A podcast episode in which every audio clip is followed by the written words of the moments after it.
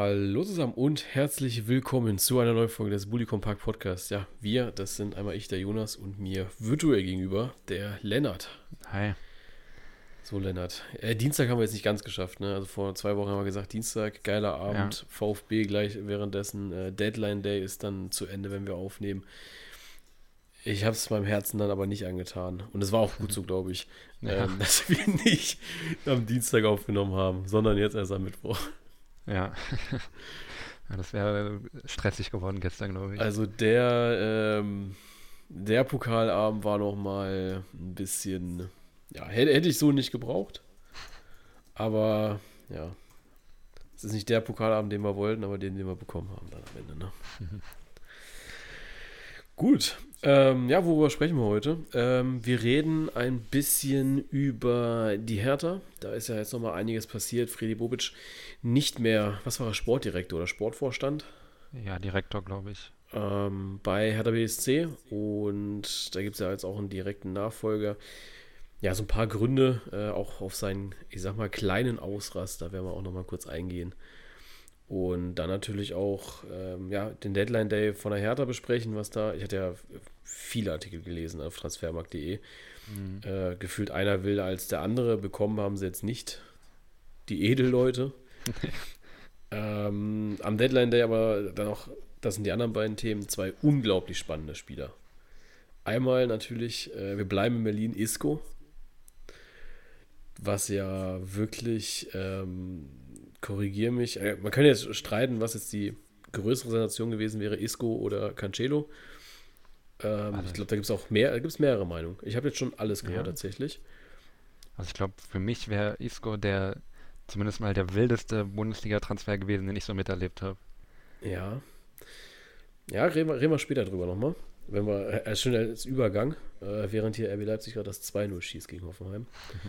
Ähm, ja, Isco, äh, was, was ist da passiert? Wie, wie wild waren erstens die Gerüchte und dann, dass man da überhaupt äh, an so einen Spieler drangekommen ist als Union Berlin. Hm. Also man hat ja kurz, wir haben jetzt kurz gedacht, okay, äh, bei Union ist gepatzt, jetzt geht er rüber zur Hertha-Geschäftsstelle.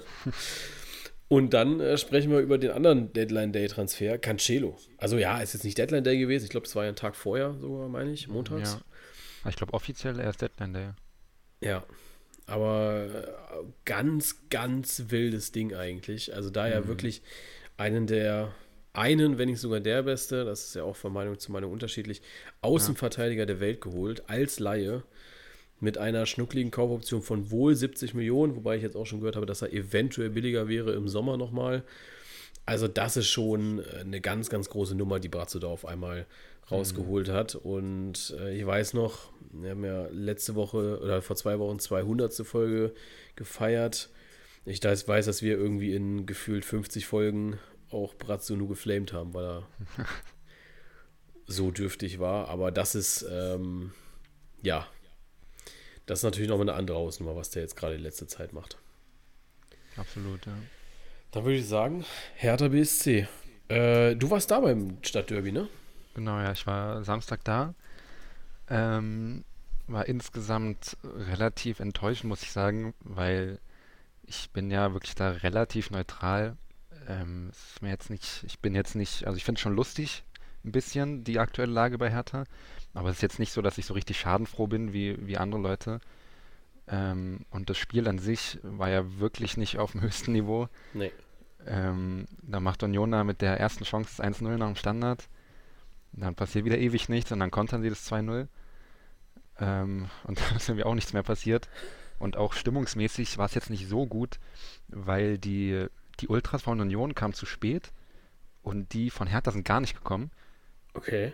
Ähm, weil die wohl, also es wird äh, geschrieben, dass die Hertha-Ultras im Vorfeld die Union-Ultras oder Union-Fans in Ostkreuz abgefangen haben, ähm, um sich zu prügeln oder so.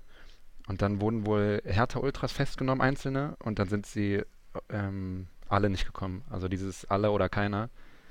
Und dementsprechend war die Stimmung dann jetzt nicht so überragend wie sonst, wenn das Olympiastadion ausverkauft ist. Okay, ich hatte jetzt nur mitbekommen, das hatte, ich glaube, der Union-Präsident gesagt gehabt im Nachhinein, dass wohl in VIP-Räumen auf der ähm, auf der Haupttribüne keine Union-Kleidung erlaubt war.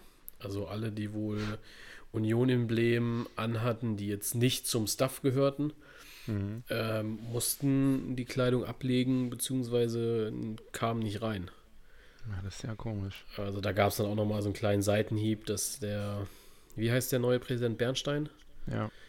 Ja, beim Hinspiel mit seinem Hertha-Branding äh, willkommen mhm. war auf der VIP-Tribüne, aber man bei der Hertha das nicht war. Ja, ist ja auch im neutralen Bereich. Es ist ja, dass sie das überhaupt dürfen, das zu verbieten, ist ja, also interessant. Im VIP-Bereich vor allem, weißt du, so, ja. da, so das ist Stadtderby, der gefühlt, äh, wahrscheinlich haben die auch noch teilweise dieselben Sponsoren, die zwei Mannschaften. Und mhm.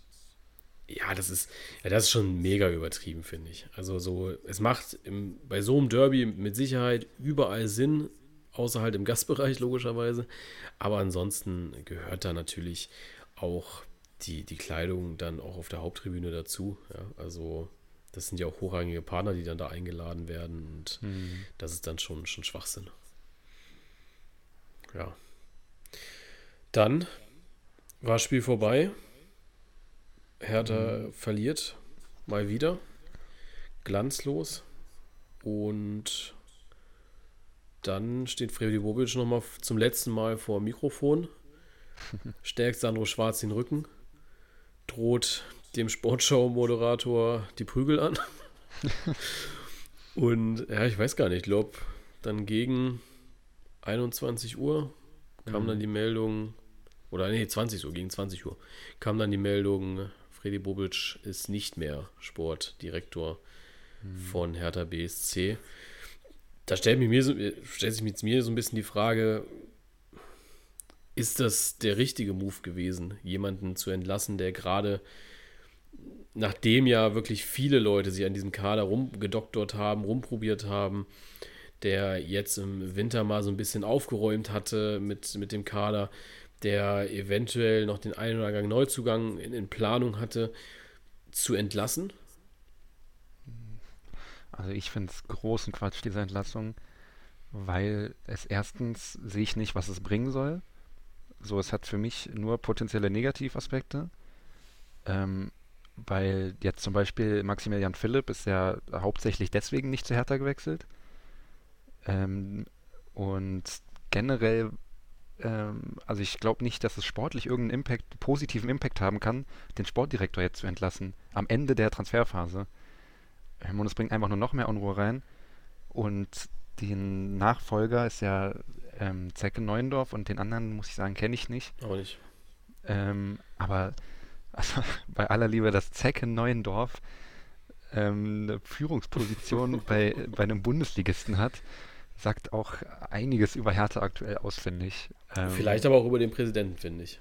Ja, und das muss ich auch sagen, der Präsident von Hertha ähm, ist ja ein Ex-Ultra. Ja. Und ich finde, bislang arbeitet er genau so, wie man es sich vorstellt, wenn ein Ultra das übernehmen würde. Also das ist alles so. So, so ein Ultra im Football Manager. ja, genau. Ja, also es soll ja wohl gehabert haben, äh, weil der Bernstein hätte sehr, sehr gerne Max Kruse gesehen mhm. Äh, bei der Hertha, was ja auch, ich sag mal, verständlich ist. Er ist ablösefrei. Klar ist er jetzt schon gestandener 34-jähriger Spieler, aber ne, man hat ja schon gesehen, ja, bei Wolfsburg jetzt weniger, aber zumindest mal bei Werder. Nee, war es Werder? Union. Union war es. Ja. Ähm, und bei Union, dass er ja schon seine genialen Momente zwischendrin mal hat. Und das ist dann schon so der Moment natürlich, wo du auch mal überlegst, ob man jetzt vielleicht einen, ja, Max Kruse holt. Ähm, aber Friede Bobic hat dann gesagt gehabt, äh, kümmere dich um deinen Scheiß, das ist nicht dein Aufgabengebiet. Ich hole die Spieler ran und daraufhin sollte, gab es wohl nochmal ein Kompetenzgerangel was dann natürlich logischerweise der Präsident gewonnen hat. Ich finde es auch absolut richtig, dass, also ich kann Bobic absolut verstehen. Ich würde mir auch nicht reinreden lassen wollen, ähm, weil es ja letztendlich wirklich sein Job. Und der Kai Bernstein ist ja generell, ich weiß nicht, ob du die PK dann gesehen hast von ihm nach der Entlassung. Nee, habe ich nicht. Der, ähm, wo er auch ganz so total, er wirkt total unprofessionell, finde ich einfach. Ähm, er wurde dann gefragt, glaube ich, wie das ist mit dem Vertrag von Bobic jetzt ähm, ob der aufgelöst wird oder sonst was. Und er hat einfach keine Ahnung, wie der aktuelle Vertrag aussieht von Bobic. Äh, und hat sich dann da irgendwie versucht rauszureden. Mm, Und das finde ich bei ihm ist so regelmäßig, dass er, ähm, ich habe auch von, ich habe auch gehört, dass er zu seiner Anfangszeit sich da so in jedes ähm, Feld bei Hertha einmal mit reingesetzt hat quasi, um sich anzugucken, wie das überhaupt läuft. So. Ähm, und ich weiß nicht. Ist ja zumindest mal kein schlechter Ansatz eigentlich, ne? Ja. Ja, also ich muss sagen, ähm, ich frage mich auch immer bei ihm, ob er auch einen anderen Zip-Hoodie hat. Weil so vom Gefühl hat er immer diesen blauen Zip-Hoodie mit dem weißen Haar drauf äh, an. Ja. Ich, ich finde, ähm, dass, ich finde es auch total falsch, dass Freddy Bobic da jetzt gegangen ist. Das, was wie sportlich läuft, kann man ihm, finde ich, überhaupt nicht übel nehmen, weil er im Endeffekt einfach nur dafür sorgt und das ist das unglaublich Schwere an diesem ganzen Job gewesen. Das wusste er auch, als er das angetreten ist. Er musste von 15 Trainern äh, und fünf Sportdirektoren die Spieler ausmerzen, ja, die dann da geholt mhm. wurden, die gegangen sind, die, wo noch Verträge liefen, wo Verträge liefen, die horrende hohen Summen waren, ja, das ist ja auch eine, ähm, eine, eine äh, Wolfsburger Geschichte, also ne, wo Wolfsburg hat ja das ähnliche Mal, wer, ich weiß gar nicht, wer das davor war, also die, die Jungs, die vor Schmatke äh, und, und Schäfer da waren, die ja einfach jedem einen Vertrag gegeben haben über 10, 15 Millionen und dann gesagt haben, ja, spiel halt Fußball, ne? Mhm. Und das ist ja gar nicht die Handschrift von Freddy Bobic, ne? Der will ja wirklich leistungsgerechte, faire Verträge haben. Der will den Kader nach seinen Vorstellungen haben und vor allem auch nach den Vorstellungen des Trainers. Da hat man jetzt mit Sandro Schwarz mal auch eine Konstante vielleicht irgendwie gefunden. Und ja, jetzt wirfst du das halt schon wieder über den Haufen und du musst dir rein theoretisch halt auch schon wieder eine neue Handschrift. Also Hertha ist inzwischen, wenn du die letzten ja, fünf Jahre irgendwie hast, dann schreibt da jeder Sportdirektor eine Zeile und du weißt am Ende gar nicht, wer hat den Text geschrieben. Ja. Und das ist, glaube ich, das große Problem bei der Hertha. Ja, ähm, aber ich muss auch sagen, dass er teilweise ja wirklich ähm, schlechte Entscheidungen getroffen hat also ich, für mich immer noch krass ist, dass er vor einem Jahr ungefähr Dada rausgeschmissen hat, ja. um dann Taifun Korkut als Nachfolger zu holen, ähm, wo eigentlich jedem Fußballfan bewusst war, dass das nicht funktionieren wird ähm, und es dann ja noch schlechter geworden ist, als man gedacht hat. Ähm, und ich finde auch, der aktuelle Kader, so wie er jetzt ist, ist auch nicht wirklich Bundesliga-tauglich. Also vor allem offensiv ist, halt ist Hertha wirklich so schlecht in der Offensive. Und ähm, vor allem im Sturm ist Hertha so schlecht besetzt. Da haben sie jetzt Niederlechner zum Glück. Ja. Mm, aber sonst ist das wirklich so dünn vorne. Es ist halt auch ein voller Kader. Also so rein, ja. rein vom Gefühle müsste man ja, also der Kader ist ja gefühlt englisch groß. Ja, also mhm. da hast ja die Sorge, dass die irgendwie äh, drei Pokale spielen und, und noch die Liga. Ja, also ich weiß nicht, ob man denen jetzt nicht gesagt hatte, dass man den Carabao Cup nicht spielen muss, aber ich glaube, sie denken es immer noch das ist schon krass, finde ich, wie groß dieser Kader ist. Und wenn du dir das so ein bisschen anschaust, dann merkst du, finde ich, auch gar nicht so richtig, dass da jetzt ein Ausdüngen stattgefunden hat. Weil klar, du hast jetzt ein paar Leute verliehen, ein paar wurden ja, glaube ich, oder zwei, ein, zwei wurden auch verkauft. Und klar, jetzt hast du noch einen Niederlechner dazu geholt. Gut, Selke, ne? Selke ist gegangen. Ähm, ja. Du hast einen Niederlechner geholt, das war ja ein 1 zu 1 Ersatz. Dann hast du ja jetzt äh, Tolgay Cerci irgendwie, heißt der so, mhm. Geholt ja. gehabt. Und wenn ich mir diese Liste angeschaut habe bei Transfermarkt.de, da waren ja irgendwie noch fünf Spieler, davon haben ja zwei relativ zeitnah dann noch abgesagt. Und äh, Max Kruse stand die ganze Zeit dabei. Wildeste Name war für mich Yannick Westergaard. Ja. Wo ich dann so, also ich weiß jetzt nicht, wie es bei dem momentan bei Leicester City aussieht, wie wieder die Einsatzzeiten sind und so. Aber allein der Name Yannick Westergaard ist ja schon, also geiler Transfer gewesen, mit Sicherheit. Aber allein diese, diese Tatsache, dass er sich eventuell hätte härter angetan, finde ich brutal. Mhm. Also, ich meine, als Spieler überlegst du dir das ja, glaube ich, auch inzwischen dreimal, ob du zu härter wechselst oder nicht, außer du bist jetzt vielleicht wirklich so komplett unter den Radar und äh, würdest dich damit zufrieden geben, nächstes Jahr zweite Liga zu spielen, eventuell. Ja. Ja, diese, was ich auch sehr wild fand bei den, bei den Gerüchten, ich weiß nicht mehr, welcher Spieler das war, ein Tunesier oder so, glaube ich, wo ja. wohl der, der Investor von Hertha, dieses 777 Sports, ähm, ihn so quasi zwingen wollten, zu Hertha zu wechseln. Ähm, was, auch, was auch irgendwie gut passt, Hertha aktuell. Ich glaube, der ist jetzt nach Spanien gewechselt. Ähm, aber ja, also als Spieler würde ich im Moment auch ähm, auch für deutlich weniger Geld lieber woanders spielen, glaube ich, als bei Hertha. Weil Das du war dir damit, glaube ich, ja, sehr viel ja. kaputt machen kannst. Es war jetzt auch noch Kerem Demir bei äh, im Gespräch, irgendwie als Laie. Ähm, Mhm. Also, ich, ich würde auch sagen, dass dann auch viele Verzweiflungstaten irgendwie dabei waren. Und das hat dann schon ein bisschen, also ich bin sehr gespannt, wie das jetzt fortgeführt wird. Ich denke auch, dass Sandro Schwarz jetzt eventuell nicht mehr so, im, so fest im Sattel sitzt durch äh, die Entlassung von Fredi Bobic. Aber das werden dann die nächsten Spieltage zeigen. Aber wobei, man muss natürlich auch sagen, ne, die Hertha jetzt äh, 17. Also jetzt ist die Lage ja wirklich brutal heiß. Ähm, klar, du bist noch, zumindest jetzt gerade, zwei Punkte am, am rettenden Ufer dran, aber naja, wie lange bist du das noch mit der Leistung? Ja. Also, Und es wird jetzt auch nicht einfacher für Hertha. Ich glaube, die nächsten drei Spiele sind irgendwie Frankfurt, Gladbach und Bayern oder so. okay. Ähm, also, und ich meine, ja, 14 Punkte aus 18 Spielen ist halt wirklich richtig schlecht. Ähm, sie haben noch das Glück aktuell zumindest, dass sie noch in Reichweite sind zum Nichtabstieg. Und dann müssen sie sich halt die Frage stellen, ob sie wirklich glauben, und ich glaube es nicht, dass Sandro Schwarz da nochmal das Ruder rumreißt und Hertha wirklich wieder richtig in die Spur kommt, um nicht abzusteigen. Weil so wie es aktuell läuft, sehe ich ähm, Stuttgart auf jeden Fall und Bochum eigentlich auch deutlich besser als Hertha. Ja. Ist Hertha für dich, das wird jetzt auch mal wieder diskutiert, wer ist die eventuell nächste Trainerentlassung? Da schwören ja jetzt so ein bisschen die Namen André Breidenreiter und auch Sandro Schwarz um. Ist, ist Hertha der, die Mannschaft, die als nächstes den Trainer entlässt?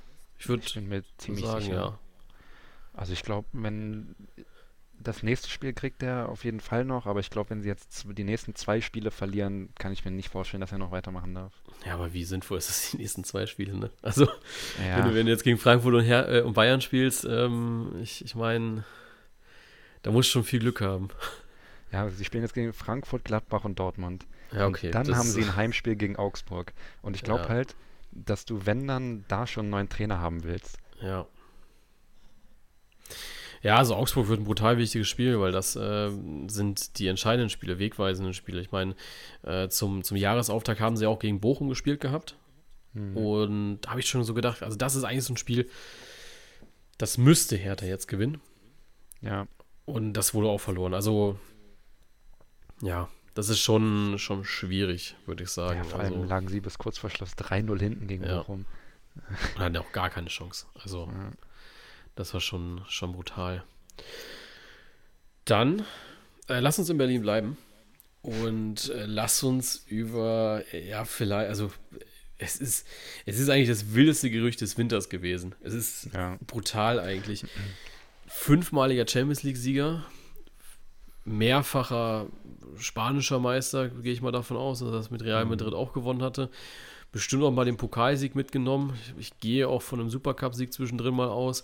Isco sollte zu Union Berlin wechseln, war da in ganz heißen Gesprächen. Er war beim Medizincheck, äh, Medizincheck war da ähm, ja, erfolgreich auch drinne. Und dann saß man nochmal zusammen. Und dann hat die Isco-Seite gesagt, ja, nee, machen wir nicht.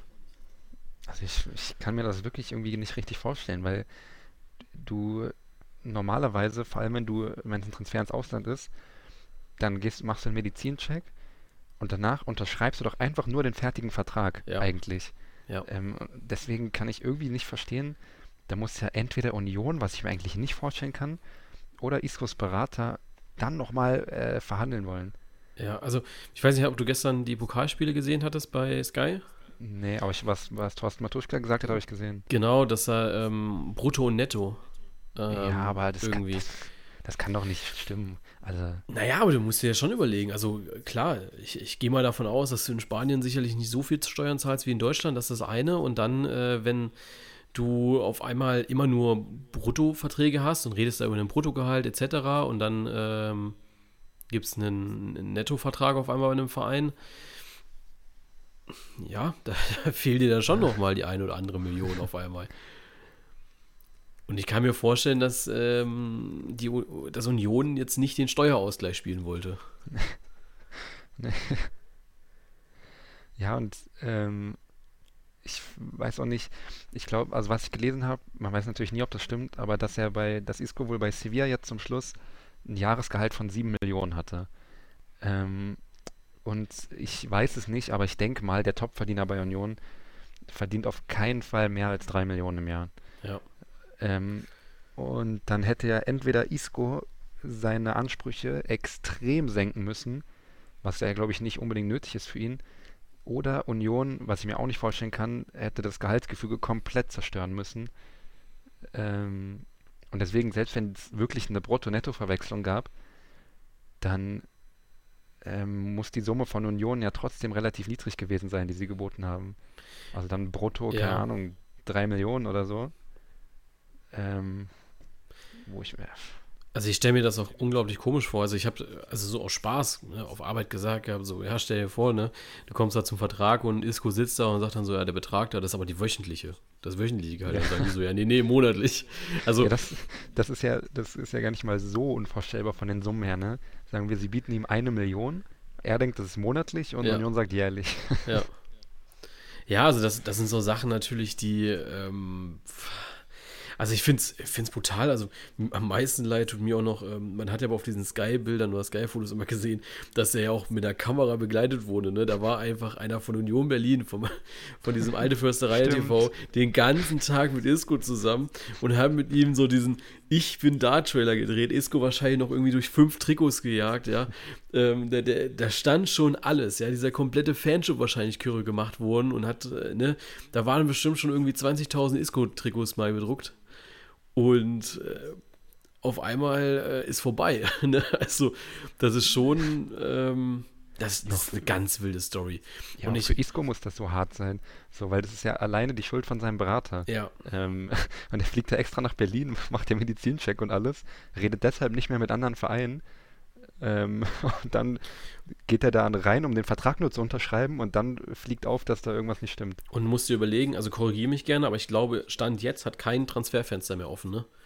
Das heißt, Nee. er darf auch nirgendwo mehr hingehen. Also, ne, das ist ja dieses, im, im Sommer darf ein vertragsloser Spieler ja immer noch Ja. jederzeit registriert werden.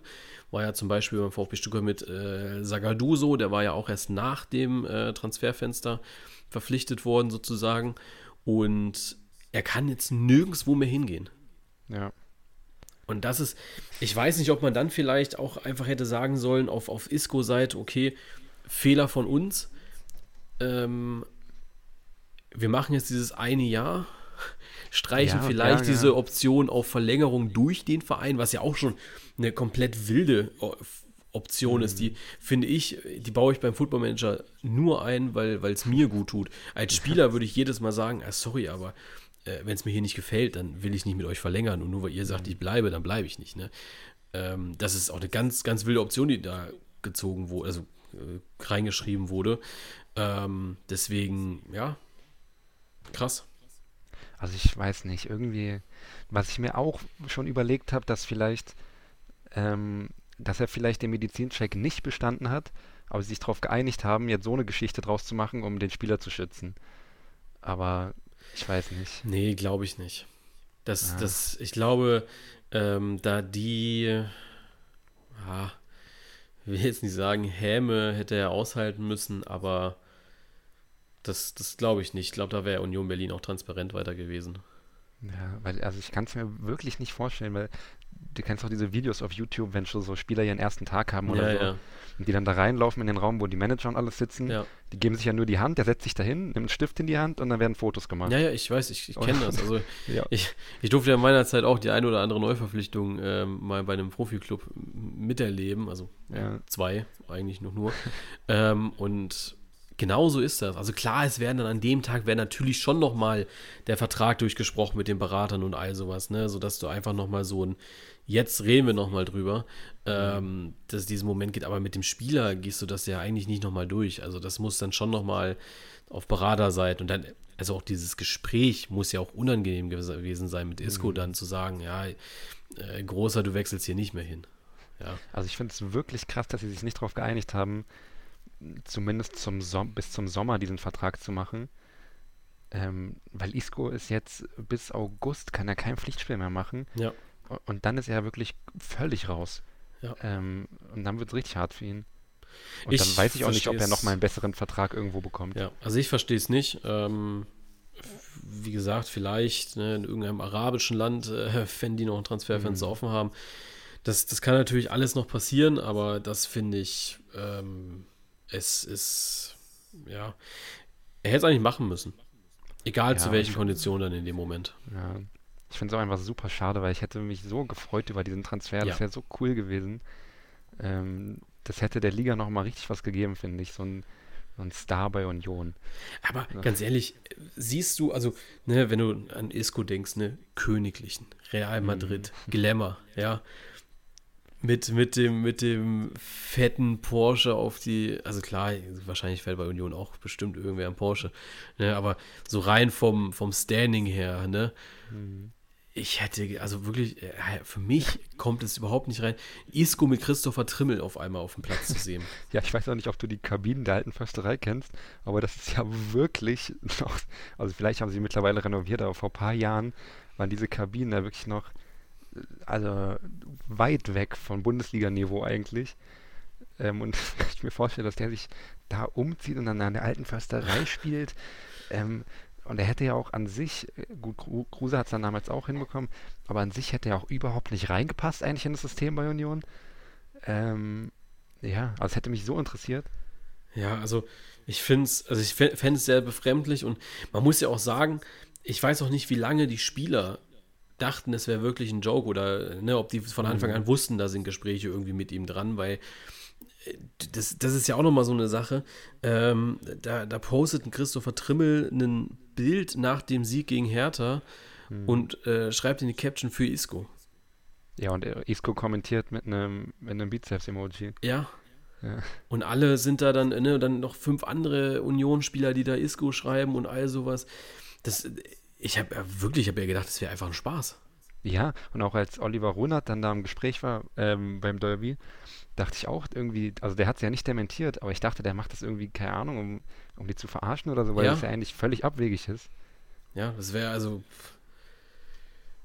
Ja, also komplett komisch, komplett komisch, aber ne, er war da. Das ist, das ist, das darf, das kann man nicht mehr leugnen, weil die Bilder sind da. Deswegen, also ich hätte das auch, ich hätte das erst geglaubt, wenn wirklich, also auch wo dann da stand, ja, man ist sich mit Isco einig, er wird auf jeden Fall kommen, habe ich gesagt, habe ich mir gedacht, also ich, ich glaube das erst, wenn der ein Trikot von Union Berlin anhat. Vorher hatte er wahrscheinlich an dem Tag. Hatte er wahrscheinlich. Und bestimmt nicht nur eins. Und er hat auch bestimmt schon ein paar unterschrieben gehabt. Ähm, aber, also für, un, unglaublich für mich. Ja.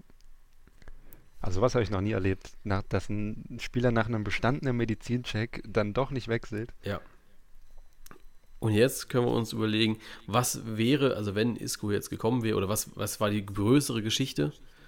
Isco zur Union, beziehungsweise nicht zur Union, oder Cancelo zu den Bayern? Hm, also ich finde, hätte Isco deutlich krasser gefunden, weil die Bayern, ähm, also ich glaube, von dem Jahr hätte ich das auch noch sehr krass gefunden von Bayern. Aber dadurch, dass sie im Sommer äh, Manet und Delicht verpflichtet haben, zwei Transfers, die ich ehrlicherweise Bayern niemals zugetraut hätte, ähm, ist das für mich jetzt gar nicht mehr so heftig, dieser Transfer.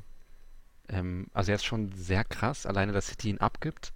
Ähm, und er bringt auch Bayern nochmal richtig viel auf der Position.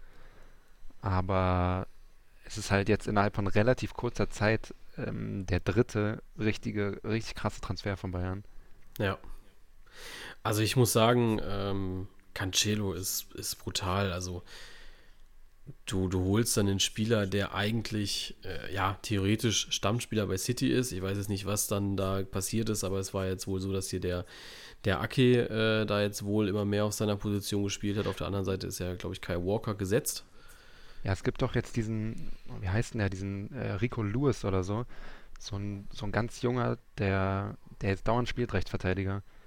Ähm, und Pep lobt den als nächsten Lahm und sowas. Okay. Ja, also, weißt du, und, das, und dann auf einmal einen Cancelo und äh, wenn du dir die PK angeschaut hast, das habe ich dann nochmal gemacht gehabt, dann sagt er so, ja, ich habe jetzt äh, zwei Monate keinen kein Startelf-Einsatz gehabt. Musst überlegen, ne? Es ist, äh, mhm. oder, ne, also die letzten zwei Monate, wo auch Fußball gespielt wurde dann äh, in England, oder wahrscheinlich, nee, Quatsch, die Engländer spielen ja sogar gerade. Die haben ja schon viel ja. früher angefangen gehabt, ne?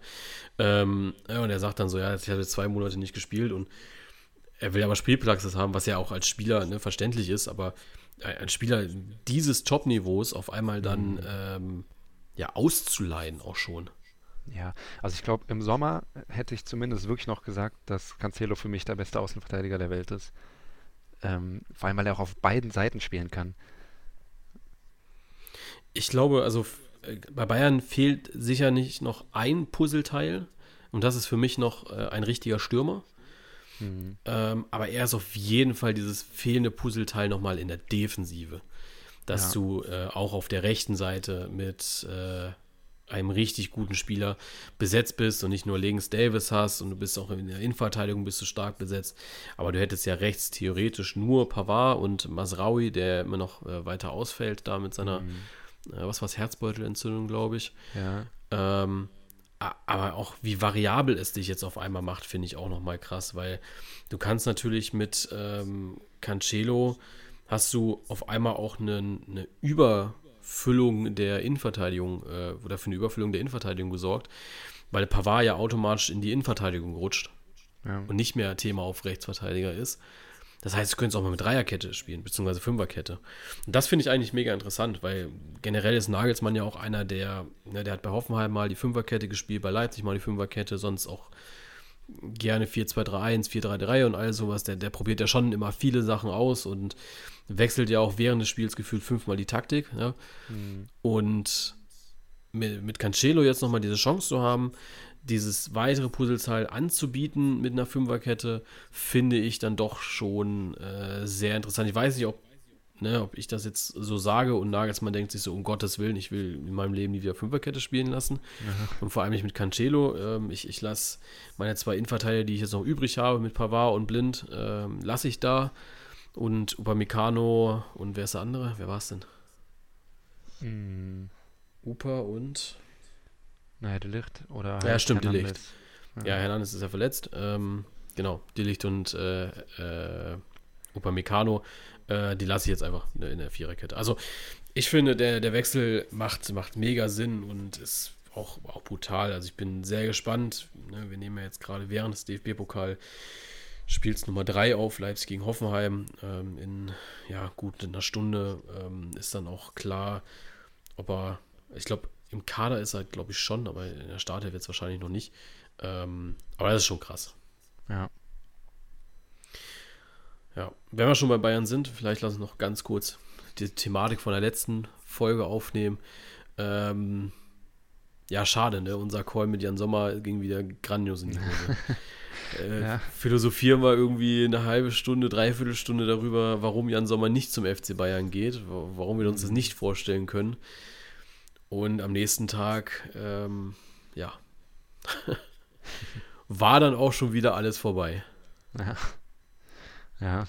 Ähm, schade. Dafür ähm, lief es bei Bayern jetzt nicht so gut die Woche. Drei, dreimal 1-1. Ähm, und wenn man jetzt mal ganz neutral auf die Tabelle guckt, ist es ja eigentlich richtig geil im Moment. Ja. Von Platz 1 bis 5 nur drei Punkte. Ähm, und Bayern hat ja auch wirklich nicht gut gespielt, diese drei Spiele. Wodurch ich mir schon vorstellen kann, dass es ein bisschen länger zumindest spannend bleibt. Ähm, und vor allem glaube ich, dass Leipzig im Moment und auch Dortmund sind beide gut drauf, dass die richtig Druck machen können. Und ich glaube, dass es spannender werden könnte, als man gedacht hat. Ja, also ich glaube, ähm, Bayern hat ja auf jeden Fall eine Vorlage mitgegeben. Mhm. Aber um das Ding jetzt reinzumachen, da hat es, das hat der FC Bayern halt nicht in der Hand. Ne? Also ich glaube, dass die Phasen jetzt auch wieder kommen, wo die Bayern auch wieder mehr Punkte holen. Ne? Also klar, gegen Leipzig, äh, jetzt dieses 1-1 ist ein bisschen. Nee, was Leipzig? Doch. Nee. Nee, ähm, Frankfurt. Ja. Was haben sie noch gespielt gehabt? Ja, Leipzig war, stimmt, war Auftakt. Doch, Auftakt, ne? Und dann Köln, ne? Ja. Wobei Leipzig natürlich noch ein Spiel war, was aus der Hinrunde war, ne? Also ja. Frankfurt war jetzt das erste Rückrundenspiel, ja. Ähm, diese Spiele kommen halt nochmal, weißt du? Also du spielst mhm. halt nochmal gegen Leipzig, du spielst noch gegen Dortmund und äh, klar, Leipzig und äh, auch Dortmund und von mir aus auch noch Eintracht Frankfurt und für die Geschichte auch noch Union Berlin müssen ihre Hausaufgaben machen und die Spiele drumherum gewinnen. Aber was halt einfach, glaube ich, so der Knackpunkt in den letzten zehn Jahren war, du musst dieses Spiel gegen die Bayern gewinnen. Mhm. Und solange das nicht passiert bei einer Mannschaft, ähm, glaube ich nicht, dass das. Also da kann es noch so knapp sein, aber ich glaube, die Bayern gehen ja immer in diese Mentalität rein. Ähm, wir, wir spielen jetzt gegen Borussia Dortmund. Äh, wenn wir das Ding verlieren, dann sind wir, haben wir einen Punkt Rückstand. Wenn wir das Ding gewinnen, dann haben wir vier Punkte vor. So nach dem ja. Motto. Oder fünf Punkte vor. Ähm, und die Bayern sagen sich aber auch vor diesem Spiel, da, wir gehen jetzt raus und gewinnen das 5-0. Und dann gewinnen sie es vielleicht nur 3-0, aber die gehen da raus und wissen, sie gewinnen das heute. Ja, aber die letzten Jahre war es halt immer nur ein Spiel oder ein echter Konkurrent. Äh, Konkurrent. Und jetzt hast du zumindest mal, also ich glaube, wenn sich diese Gruppe zumindest halbwegs halten kann, dann könnte es spannend werden. Aber wenn nur ein Team durchzieht von den Verfolgern, dann wird es wieder nichts. Ja, also denkst du, also was, also realistische Einschätzung, was denkst du von diesen fünf Teams, wie viele haben am Ende, lass uns 34. Spieltag wäre natürlich unglaublich schön, wenn es da noch spannend wäre. Mhm. Aber lass uns mal beim ähm, lass uns mal beim 30. Spieltag. Wie viele davon, also reden wir am 30. Spieltag noch von einer spannenden Meisterschaft? Ja. Ähm, ich glaube, spannend nicht unbedingt, aber ich glaube nicht, dass es so eindeutig ist wie die letzten Jahre. Also ich glaube, dass ähm, gegen Leipzig müsste ja dann vorletzter Spieltag sein. Mhm. Ich sag einfach mal Leipzig hat vor dem Duell noch die Chance, Meister zu werden. Okay. Also maximal fünf Punkte Rückstand. Ja. Okay. Ja, ich glaube es tatsächlich nicht. Also, ich sehe es irgendwie momentan noch nicht. Ich, ich kann mir halt vorstellen, also ich, ich habe halt großen Respekt vor diesen Bayern. Also die WM hat ihnen auf jeden Fall gar nicht gut getan. Das, mhm. das auf jeden Fall. Ich würde, äh, ich würde sagen, dass sie es vorher schon wuppen. Ich glaube aber, dass für die Bayern auch schon ein ganz großer Knackpunkt die Champions League sein kann. Ja. Wenn du da vom PSG komplett hergespielt wirst, dann sind die Spieltage dazwischen, ich weiß jetzt nicht, was dazwischen fällt, aber dann sind die auf jeden Fall nochmal schwieriger zu gehen.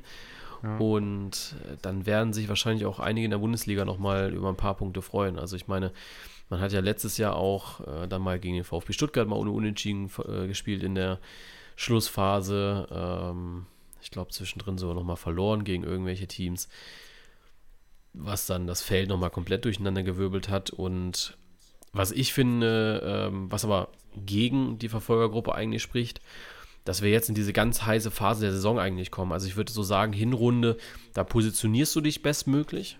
Mhm. Aber du kannst alles noch irgendwie korrigieren. Aber jetzt kommen wir so in diese Phase, in diese Korrekturphase, wo du halt Spiele gewinnen musst, um deine Ziele zu erreichen. Und das ist dann halt so, ähm, alles, was dahinter ist, natürlich, ne, klar, diese Verfolgergruppe bis Platz 5. Ähm, aber Eintracht Frankfurt will wieder Champions League spielen. Das heißt für sie, wir müssen punkten. Wolfsburg will international spielen. Gladbach will international spielen. Leverkusen will international spielen. Ja, dann kommen jetzt vielleicht zwei Mannschaften, wo es um nichts mehr geht, wie Werder Bremen und Mainz. Die sind weg von oben, die sind aber auch weg von unten. Stand jetzt passiert da gar nichts mehr die Saison und äh, beide Mannschaften sind froh drüber. Mhm. Und dann fängst du aber auch schon wieder an mit Mannschaften wie Köln, Hoffenheim, Augsburg, Stuttgart, die gewinnen müssen, um in der Liga drin zu bleiben. Mhm. Und das ist, ja, glaube ich, das Gefährliche an der ganzen Geschichte. Ja, und dieses Gewinnen müssen könnte halt auch im oben das Problem werden, weil ja kein, keiner von diesen Verfolgern hat ja das ernsthafte Ziel, deutscher ja, Meister zu werden. Genau. Ähm, und ich glaube, im direkten Duell, sagen wir, Leipzig spielt gegen Dortmund und es steht unentschieden kurz vor Schluss, glaube ich nicht, dass einer von den beiden Teams dann mit Risiko auf den Sieg spielt, um irgendwie an den Bayern dran zu bleiben. Und dann ist es natürlich auch so dieses, ähm, stell, stell, dir vor, lass, lass die Bayern jetzt ruhig nochmal zwei Spiele verlieren. Ja, die gewinnen, ja. Äh, die verlieren jetzt am, am Samstag und die verlieren nochmal darauf die Woche. Und ich sage jetzt mal, Leipzig gewinnt beide Spiele. So, dann hat Leipzig sechs Punkte mehr bei 41, dann ist Leipzig auf einmal vier Punkte vor den Bayern. Mhm. Und das zieht sich so, weil also beide Spiele, beide Mannschaften gewinnen gleich, verlieren gleich, spielen gleich unentschieden. Und das hält sich so bis, sag ich mal, 30. Spieltag. Und dann wird natürlich immer mal wieder zwischendrin mal gefragt, wie sieht es denn aus? Meister, möchten sie das mhm. werden? Intern wird das bestimmt dann mal besprochen, aber ganz heiß 30. Spieltag. Dann sagt mal irgendjemand, ja, wir wollen Meister werden. So. Mhm. Und wir haben ja die letzten Jahre gesehen, wenn Mannschaften wie Borussia Dortmund oder Verfolgermannschaften, die auf einmal oben drin stehen, sagen, sie wollen deutscher Meister werden, dann endet das meistens daran, dass sie auf einmal äh, ja nur noch schwache Füße haben anstatt starke. Mhm. Ja. Ich finde es also brutal schwer, weil man, man kennt die Liga irgendwie und man weiß so, man kennt ja seine Pappenheimer, ne? So ein Borussia Dortmund. Die, die verlieren dann auch auf einmal so ein Derby gegen Schalke. So nach, ne? Kommt eigentlich nie vor, aber auf einmal verlieren sie das Ding. Ähm, weiß nicht, gut, Union Berlin, ja, die sind schon konstant. Aber auch da. Aber die ne? sind auch, die sind auch, wie sie jetzt wieder ihre Spiele gewonnen haben zum Auftakt, ähm, gegen Werder die Tore, ein Riesenpatzer, quasi Eigentor von Werder und Standardtor. Gegen Hertha Standardtor und Konter, der brutal schlecht verteidigt war von Hertha. Ähm, gut, Pokal habe ich jetzt nicht gesehen, aber das ist, ich finde das wirklich beeindruckend, mit was für einer Konstanz Union ähm, über so, ich will nicht sagen Glück, aber mit einfachen Mitteln die Spiele gewinnt. Ja. Ja, und dann, äh, gut, ja, ne, so, so Leipzig ist, glaube ich, so das Einzige, wo ich es ernsthaft dann zutraue momentan, weil so Dortmund ja. ist mir zu, ist mir nicht konstant genug unter Tercic und Leipzig ist so die einzige Mannschaft, wo ich sage, also Marco Rose hat die Jungs voll im Griff und weiß ganz genau, was er da tut und ich bin mir aber ziemlich sicher, wenn das äh, Feld so bleibt und man weiß jetzt auch so ein paar Transfers, die Leipzig tätigt für nächste Saison, ich kann mir sehr gut vorstellen, dass wenn Leipzig diese, diese Spannung aufrechterhält unter Marco Rose, dass es auf jeden Fall nächste Saison spannend und erfolgreich wird für die nochmal. Ja. Gut, du verlierst halt Leimer direkt wieder an Bayern. Ähm. Ja. Aber ganz ehrlich, dann, dann holst du ja wen anders aus Salzburg. Ja. Also, es hört sich jetzt so dumm an, aber wir haben letztens mal auf Arbeit wirklich diesen Salzburg-Kader durchgeschaut gehabt und es ist ja, es ist ja ekelhaft, was die da rumlaufen haben. Ne? Also, du hast da einen Seiwald hast du drinne, du hast ja, einen Susic drinne, ähm, du hast diesen Dedic da drinne, also egal für welche Position. Cesko kommt ja ähm, für, für Leipzig oder zu Leipzig. Ähm, du hast auf jeder Position ein Talent, wo, ne, wo du weißt, ja. dass das wird irgendwann mal was ganz, ganz Großes. Und wenn Leipzig das natürlich beibehält, da als erstes anzuklopfen, die als erstes einzuführen und all sowas, dann wird das schon äh, weiterhin erfolgreiche Früchte tragen. Also ich denke, tatsächlich so ein, so Nikolaus Seiwald wäre vielleicht sogar einer, der dann, ja, ja, sobald Leimer weg ist, dann auch kommen würde. Ist auch, glaube ich, sehr ähnlicher Spieler wie Leimer. Ich glaube nämlich auch. Also auch ein bisschen galliger, ein bisschen körperlicher. Ja. Kann ich mir, kann ich mir aber gut vorstellen bei Leipzig generell.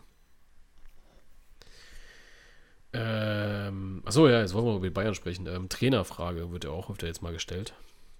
Bei Bayern? Äh, ja, tatsächlich. Ja, also das halte ich für sehr großes Quatsch. Also ich habe äh, die Pressekonferenz gesehen und dann hat eine, ähm, also klar, ich merke das ja auch immer bei neuen Spielen, neuen Fragen, ähm, dass da auch sehr viele die Trainerfrage gestellt haben inzwischen ob Nagelsmann auch der Richtige für Bayern ist. Und äh, ich habe dann auch mit ein paar im Nachhinein geschrieben und alle waren sich eigentlich einig, nee, ist er nicht mehr. Weil er die Mannschaft mhm. halt einfach nicht erreicht oder zu inkonstant spielen lässt und sich nicht auf eine Elf äh, einstellt. Das ist, was ja auch, ich glaube, die die Hamann oder Lothar Matthäus gesagt hatten. Und dann war bei der Pressekonferenz auch eine Reporterin, die ihn gefragt hat, naja, wenn sie jetzt die nächsten, oder was würde denn passieren, wenn sie am Mittwoch verlieren? Und dann sagt er so, ja, sagen Sie mir doch, was da passiert, wenn, wenn ich am Mittwoch verliere. Dann sagte er, sagte er so, oder dann ist er auch eingelenkt und hat dann gemeint gehabt, ja, also klar, für die Bayern ist Double Pflicht. Ähm, daran werden sie gemessen, auch die Trainer gemessen. Aber dann natürlich so die üblichen Floskeln mit, wir sind ein Team, wir fühlen uns alle wohl, wir haben alle das vollste Vertrauen, ja, ja. aber also ich, ich glaube, wenn, wenn Bayern jetzt im Achtelfinale rausfliegt in der Champions League ähm, und nicht das Double holt, dann glaube ich schon, dass er zumindest nächste Saison nicht mehr Trainer ist. Aber ich bin mir eigentlich relativ sicher, dass sie das Double holen. Äh, gut, Pokal kann man nie wissen, aber sollte auf jeden Fall drin sein. Und Champions League ist ich halt. Ich bereite schon Breaking News vor, dass, dass Mainz heute Abend gewinnt. Und Nagelsmann entlassen wird. nee, aber ähm, Champions League ist halt wirklich Pech, das los, ne? Und ja, im Achtelfinale ja. rauszufliegen wäre wirklich ungünstig. Ja. Also ich muss sagen, ähm, irgendwer, und klar, du bist dann auf jeden Fall der größte Dulli, aber irgendwer wird halt der erste Bayern-Trainer sein nach zehn Jahren, der mal gar keinen Titel holt, ne? Oder ja. mal nur den Pokal holt oder mal nur die Champions League holt, ne?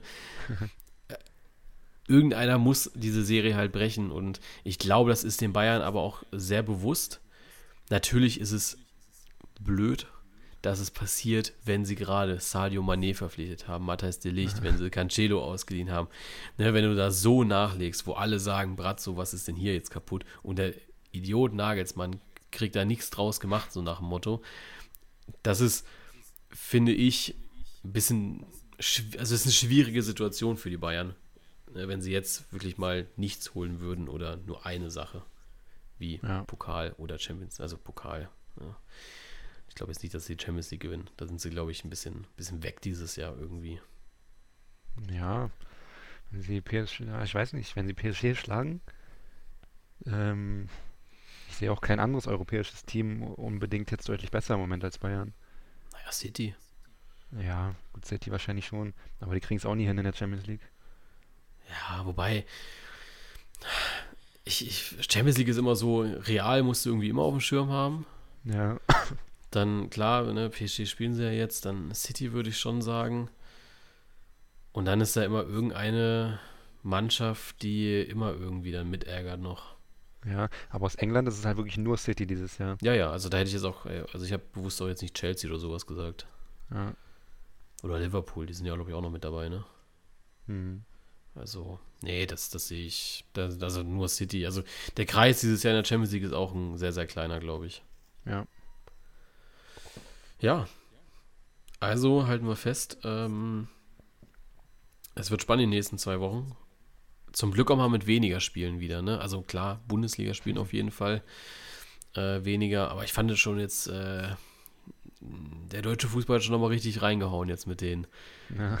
Zwei Wochen, die hier, äh, also zwei Wochen und ich habe jetzt vier VfB-Spiele in der Zwischenzeit gesehen. Ja, und ich weiß auch nicht, wann die nächste Woche ist, wo mal unter der Woche kein Fußball ist. Also nicht international und nicht Pokal. Ich glaube. Bei der Länderspielpause. Ja. Weil ich glaube, also wir haben jetzt auf jeden Fall, ähm, weil nach Pokal kommt dann ja schon wieder Champions League. Also in der Länderspielpause, und ich glaube, die ist ja, ja erst Mitte März, ähm, haben zumindest die Champions League-Teilnehmer theoretisch jede Woche ein Spiel. Die Europa League-Teilnehmer haben auf jeden Fall jede Woche ein Spiel. Ja. Weil die fangen ja mit dieser Zwischenrunde an da. Aber, Aber Freiburg ja nicht. Nee, genau, Freiburg nicht, weil ja. die sind ja Erster. Also Freiburg ist ja auch die einzige Ausnahme, hm. glaube ich. Ja, waren ja nur Freiburg und Union, glaube ich, Euroleague. Ja, und Union ist ja auch weiter, Spiel, oder? Ja, zweiter Spiel jetzt gegen Ajax. Ah, okay. Oh, auch geiles Spiel eigentlich. Ja. Ja. Ah, werden wir nächste Woche oder bei der nächsten Folge nochmal drauf schauen, weil da werden wir ja wahrscheinlich aufnehmen während eines Spiels, ne? Hm, ja. Ja. Nee, werden wir mal drauf gucken. Okay. Dann äh, wieder coole Folge. Ähm, ich soll mal wieder den Hinweis loslassen, dass ihr diesen Podcast abonnieren könnt und auch gerne bewertet mit einer guten Bewertung. Die schlechte Bewertung einfach uns schreiben. Und äh, ja, äh, lasst gerne ein bisschen Feedback da. Wie gesagt, Podcast abonnieren, auf welcher Plattform ihr auch immer diesen Podcast hört. Und ja, dann wünschen wir euch schöne zwei Fußballwochen mit DFB-Pokal, Bundesliga und ja, äh, eventuell noch ein bisschen Champions League, bis wir dann wieder die neue Folge ähm, aufnehmen. Und dann hören wir uns wieder. Also, bis dann. Ciao. Macht's gut.